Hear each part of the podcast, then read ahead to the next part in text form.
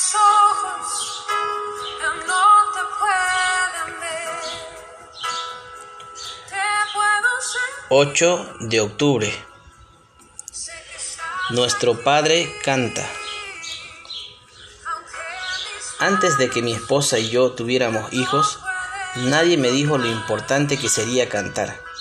Ahora ellos tienen 6, 8 y 10 años, pero de pequeños a los 3 les costaba dormirse. Cada noche mi esposa y yo nos turnábamos para arrullarlos, orando para que se durmieran rápido. Pasé cientos de horas así, entonando canciones de cuna con la esperanza de acelerar el proceso.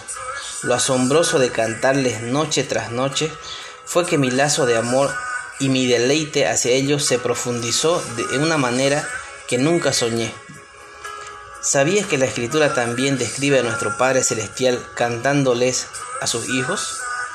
Así como yo intentaba calmar a los míos con una canción, Sofonías concluye su profecía con una imagen del Padre Celestial cantando a su pueblo. El Señor está en medio de ti, poderoso, Él salvará. Se regocijará sobre ti con cánticos. Gran parte del libro de Sofonías advierte de un tiempo futuro de juicio a los que rechazan a Dios. Pero allí no termina su profecía, sino que agrega una descripción del Señor no solo rescatando a su pueblo del sufrimiento, sino también amándolo y regocijándose sobre él con canción.